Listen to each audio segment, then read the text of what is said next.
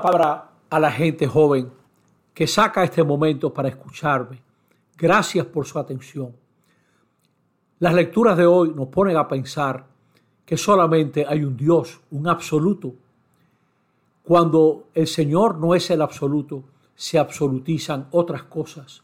El vicio, la fama, el placer, el poder.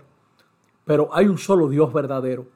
Si tú eres creyente, encuentra la manera de manifestarlo en tu vida y tendrás más libertad. Porque donde Dios es el absoluto, donde Dios es el único Señor, todos somos libres. Donde el Señor no es el absoluto, pasamos a ser esclavos de cualquier ídolo, de cualquier charlatán, de cualquiera que hable bonito o luzca bonito. Y eso nos esclaviza.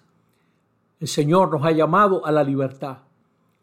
Y donde Dios nuestro Padre es Señor, hay libertad. Piénsalo y manifiéstalo en tu vida. Encuentra tu manera que donde el Señor reina, todos somos libres. Así sea.